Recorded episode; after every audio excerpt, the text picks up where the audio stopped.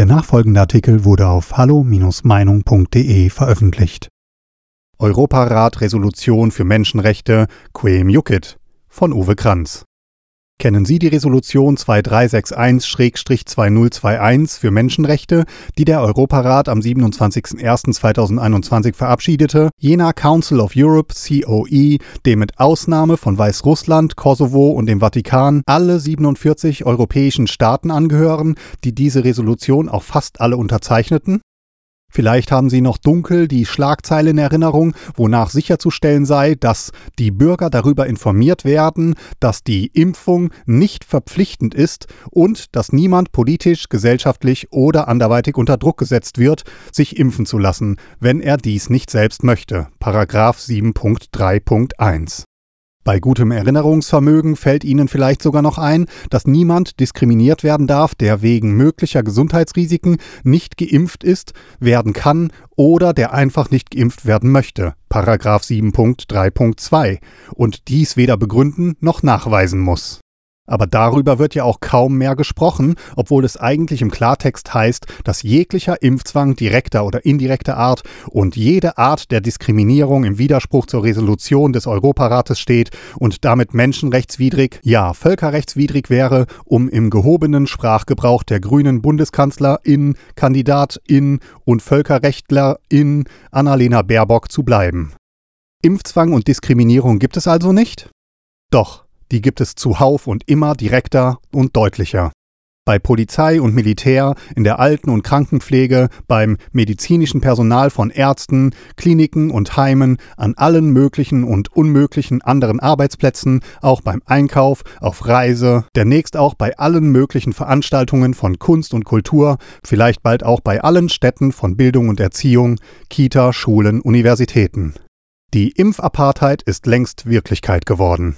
Vor allem in den sozialen bzw. alternativen Medien finden sich Berichte der Betroffenen en masse.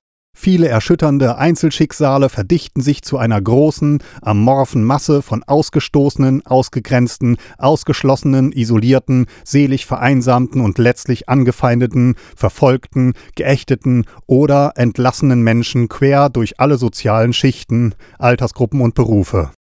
Die Mainstream-Medien, MSM, sind daher eher zurückhaltend oder hinken in der diesbezüglichen Berichterstattung hinterher.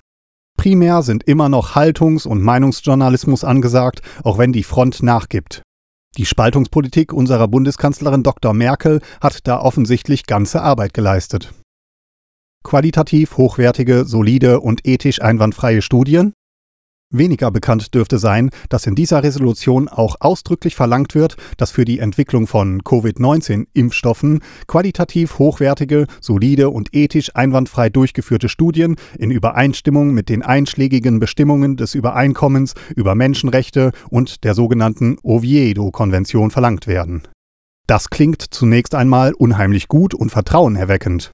Qualitativ hochwertige und solide Studien sind aber gerade nicht unbedingt zweifelsfrei vorzuweisen, berücksichtigt man die vielen veröffentlichten wissenschaftlichen Abhandlungen, die sich kritisch mit den Zulassungsverfahren auseinandersetzen.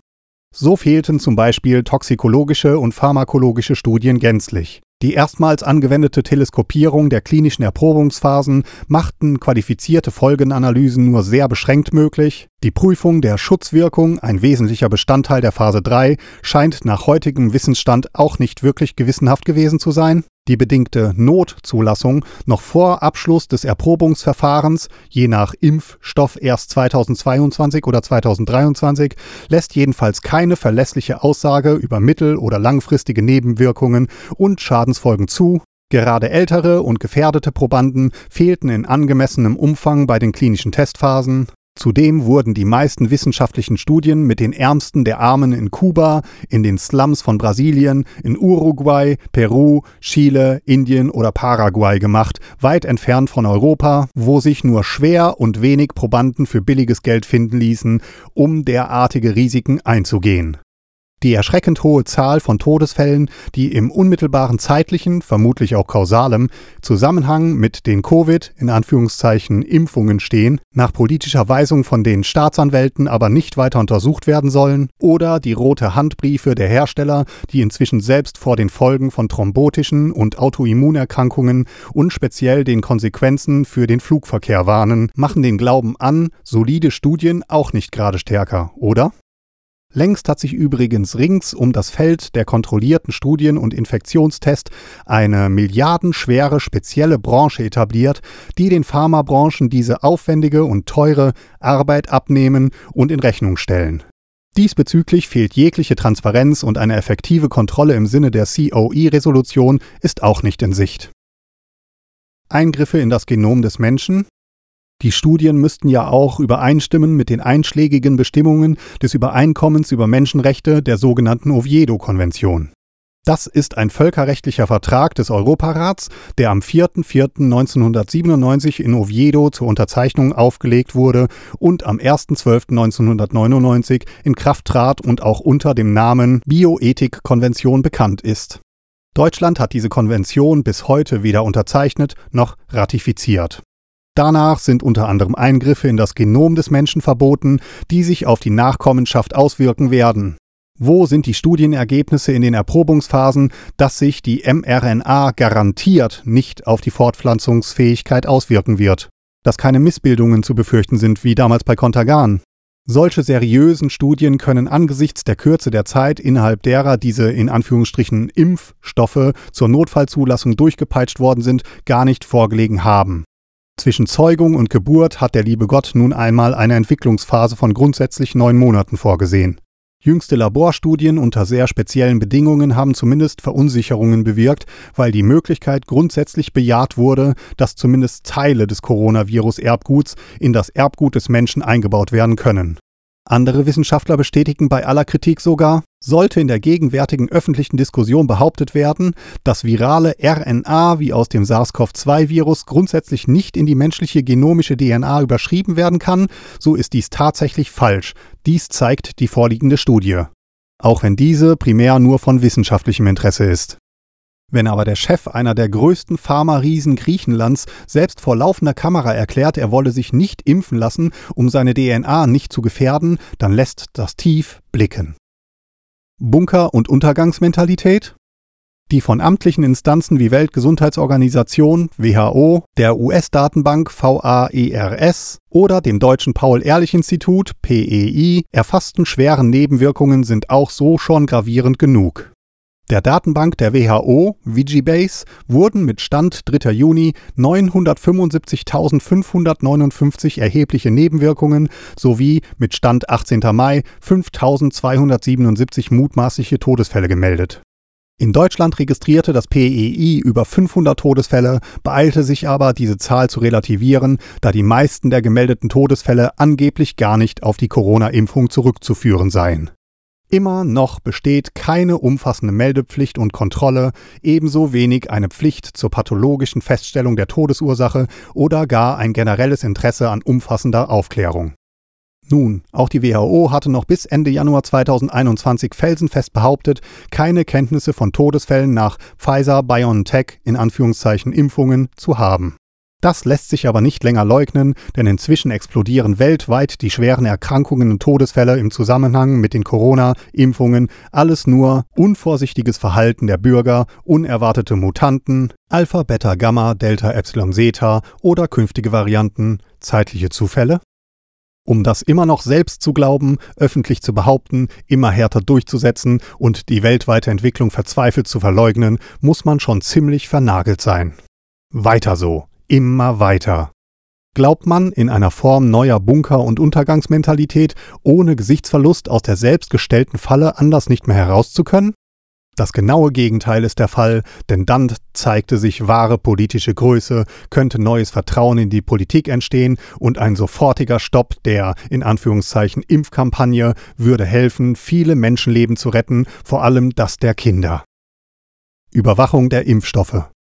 In den alternativen Medien berichten inzwischen Frauen zunehmend über schwere Nebenwirkungen, signifikante Menstruationsphänomene und Probleme, dauerhafte Blutungen, Früh- und Totgeburten etc., die kaum dem PEI gemeldet wurden, aber dennoch dringend erforscht gehören.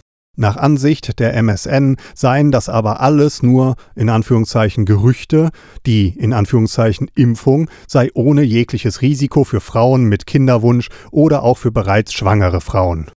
Ein Medikament darf schließlich nicht gefährlicher sein als die Krankheit selbst. Doch die Corona-Impfungen fallen schon längst aus diesem Rahmen heraus.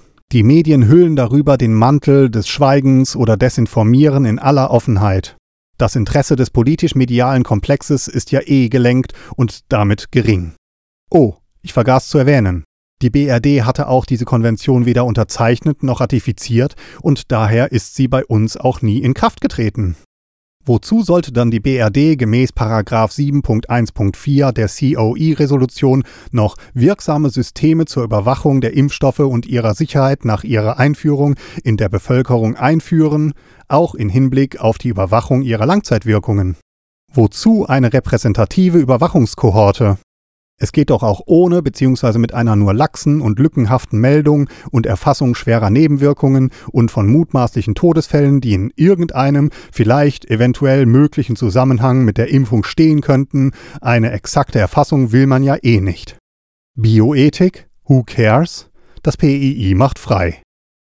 Impfstoffentschädigungsprogramm in diesem Zusammenhang ist von besonderer Bedeutung, dass die COE-Konvention 7.1.5 auch die Einrichtung eines unabhängigen Impfstoffentschädigungsprogramms verlangt, um Impfopfern eine Entschädigung für unangemessene Schäden und Beeinträchtigungen infolge der in Anführungszeichen Impfungen sicherzustellen hier werden augenblicklich schmerzliche Erinnerungen an Kontergan und Schweinegrippeopfer oder an die Behandlung der Opfer des islamistischen Terroranschlags auf dem Breitscheidplatz in Berlin wach. Dieser BRD ist seit Jahrzehnten der umfassende Daten- und Täterschutz, seit neuestem auch das Gendern wichtiger gewesen als ein effektiver und schneller Opferschutz. Man frage dazu nur einmal die Repräsentanten der Opferschutzorganisation des Weißen Rings oder vergleichbarer NGOs. Wie erst nach und nach herauskam, haben sich die Pharma-Riesen in ihren Verträgen mit den jeweiligen Staaten von jeglicher Haftung freizeichnen lassen. Das sollte eigentlich geheim gehalten werden, aber nach der vereinzelt auf dem Klageweg erzwungenen Einsichtnahmen in die Vertragsunterlagen sprachen die intensiven Schwärzungen der Haftungsaussagen jedoch eine klare Sprache. Wer haftet jetzt, wenn der Hersteller der GMO-Injektion aus dem Schneider ist? Muss dann, wenn der Hersteller haften müsste, der jeweilige Vertragsstaat für diesen einspringen? Schließlich glaubt die Tagesschau, das propagandistische Sprachrohr der Bundesregierung, wohl immer noch, dass der Nutzen der GMO-Injektion das Risiko weit überwiege und dass die Impfstoffe weiterhin zugelassen seien. Falsch. Es sind bedingte Zulassungen, die auch nur für die Dauer eines Jahres ausgesprochen wurden. Daher wohl auch die Eile, ganz Deutschland rabiat durchzupieksen, bevor die bedingte Zulassung verfällt. Ist die BRD dann Anspruchsgegner der Haftungsklage? Ha! Dafür aber muss gemäß 84 Arzneimittelgesetz AMG dem Hersteller erstmal nachgewiesen werden, dass die schädlichen Wirkungen über ein nach Erkenntnissen der medizinischen Wissenschaft vertretbares Maß hinausgehen. Gehen teilweise tödlich verlaufende Thrombosen über das vertretbare Maß hinaus? Ja, aber weil die Impfstoffe von der Europäischen Arzneimittelbehörde EMA bedingt zugelassen und anerkannt sind, sind Körperschäden nicht schadensersatzfähig. Sie gelten nach der Nutzen-Risikobewertung des EMA als sozial adäquat. Bleibt noch der Impfarzt als Haftungsgegner, wenn er denn schuldhaft Fehler macht. Wenn er seine Aufklärungspflicht nicht Genüge leistet, wenn er vergisst, die Einwilligung des Patienten einzuholen oder auf die neuen Thromboserisiken hinzuweisen, so dumm wird aber keiner sein. Und wo bleibt jetzt das Impfstoffentschädigungsprogramm des BRD-Staates? Naja, wird schon noch kommen. Vielleicht. Und überhaupt, diese UN-Resolution 2361-2021 für Menschenrechte hat schließlich nur empfehlenden Charakter dann erübrigt sich ja wohl auch die Beachtung auch anderer Paragraphen wie zum Beispiel 7.1.6, wonach Insidergeschäfte von Führungskräften in der Pharmabranche zu verhindern seien, die sich auf Kosten der Allgemeinheit unangemessen bereichern, Bill Gates lässt grüßen, oder 7.4.3, wonach das Kindeswohl im Vordergrund zu stehen habe, unsere ganze Regierung lässt grüßen. Mitgliedstaaten des Europarats steht es aber frei, die Einschließungen der Versammlungen nur zur Kenntnis zu nehmen oder ins nationale Recht umzusetzen. Eine Pflicht dazu besteht nicht. Für eine Umsetzung der Impffreiwilligkeit, des Diskriminierungsverbots für ungeimpfte oder der den Lobbyismus beschneidenden Regelungen in nationales Recht spricht bei dieser Regierung nicht viel. Das hat auch die Faktencheckerin erkannt, die schon im Februar 2021 verräterisch ehrlich schrieb, Nein, mit einer Resolution des Europarates ist ein Impfzwang nicht rechtswidrig. Wehrt euch dennoch. Verweigert die Zustimmung zur Impfung eurer Kinder. Merkt euch die Namen der Politiker, die unsere Kinder partout impfen lassen wollen. Gebt dieser Politik die Quittung an der Wahlurne. Alle Quellennachweise finden Sie in den Fußnoten des aktuellen Artikels. Weitere Beiträge finden Sie auf hallo-meinung.de. Wir freuen uns auf Ihren Besuch.